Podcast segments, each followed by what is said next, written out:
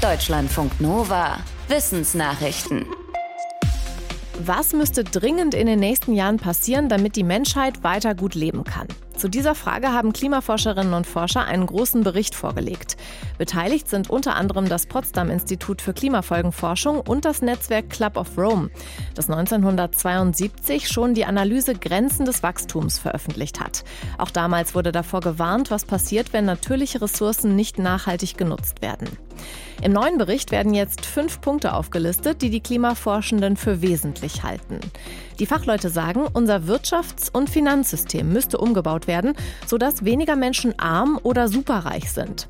Energie müsste klimaneutral werden, Frauen müssten komplett gleichberechtigt werden und unsere Ernährung müsste so umgestellt werden, dass sie gut ist für Mensch und Umwelt. Die Forschenden sagen, dass dafür viel Geld investiert werden müsste. Reiche müssten außerdem mehr Steuern zahlen. Dann sei eine gerechtere und nachhaltige Welt machbar. Ansonsten werde sich die Lebensqualität vieler Menschen in den nächsten Jahrzehnten extrem verschlechtern. Eine Umfrage kommt zu dem Ergebnis, dass viele Jugendliche der Gesellschaft, der Politik und Medien nicht trauen. Die Uni Bielefeld hat mehr als 1500 Kinder und Jugendliche zwischen 6 und 16 Jahren befragt für eine Stiftung. Bei den 12- bis 16-Jährigen zeigte sich, dass 70 Prozent von ihnen vor allem ein großes Misstrauen gegenüber Medien haben.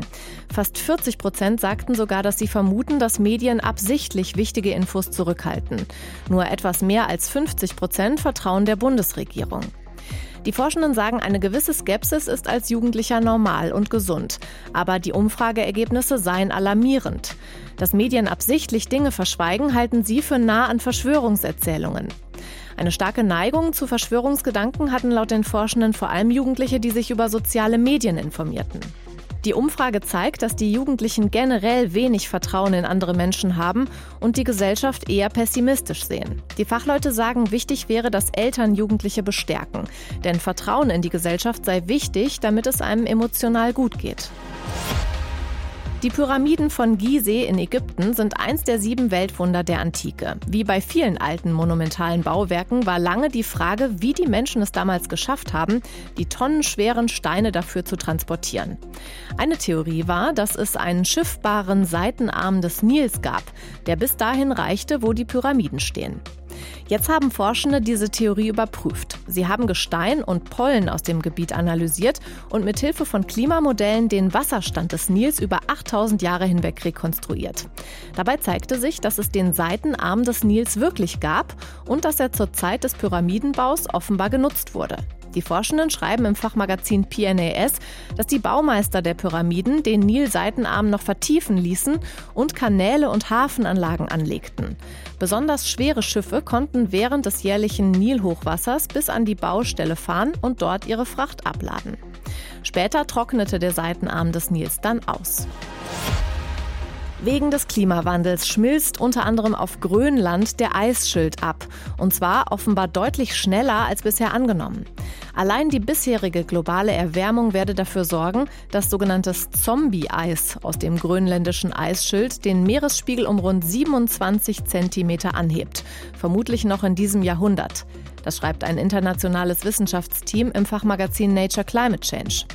Als Zombie-Eis bezeichnen die Forschenden Eis, das noch an dickeren Eisschichten hängt, aber nicht mehr von größeren Gletschern gefüttert wird. Der Weltklimarat IPCC war letztes Jahr in seinem Bericht zu dem Schluss gekommen, dass der Meeresspiegel bis zum Jahr 2100 um 18 cm steigen wird. Dabei waren die Expertinnen und Experten sogar von einem Szenario mit höherem Treibhausgasausstoß ausgegangen. Wer als Kind schon musikalisch ist, bleibt anscheinend länger geistig fit. Darauf lassen die Ergebnisse einer Untersuchung von Forschenden der Uni Edinburgh in Schottland schließen. Grundlage waren die Daten von 366 Personen, die 1936 geboren worden waren. Gut ein Drittel von ihnen hatte angegeben, als Kind ein Musikinstrument gelernt zu haben. Mit elf Jahren machten alle einen Test zu ihren kognitiven Fähigkeiten, der regelmäßig wiederholt wurde, als sie älter wurden. Darin wurde zum Beispiel geprüft, wie gut jemand argumentieren konnte, wie die räumliche Vorstellungskraft war und der Umgang mit Zahlen. Im Alter von 70 wurden die Tests zum letzten Mal durchgeführt. Laut den Forschenden zeigten sich kleine, aber messbare positive Effekte auf die geistigen Fähigkeiten bei den Menschen, die als Kind ein Instrument gespielt hatten. 54.000 Tonnen Plastikmüll. Das ist aktuell die tägliche Pandemiebilanz weltweit, allein an Masken, Kitteln und Einmalhandschuhen. Doch damit könnte man noch was machen. Beton verbessern zum Beispiel. Ein Forschungsteam aus Australien hat in mehreren Studien ausprobiert, inwiefern sich die Materialeigenschaften von Beton optimieren lassen, indem geschredderte Schutzausrüstung beigemischt wird. In einer Studie fanden die Forschenden heraus, dass es eine optimale Menge geschredderter Schutzkittel gibt, die dafür sorgt, dass Beton druckbeständiger, elastischer und stabiler wird. Auch geschredderte Einmalhandschuhe und geschredderte Gesichtsmasken sorgten für druckbeständigeren Beton. In Sachen Elastizität und Stabilität brachten diese Materialien aber keine Verbesserung.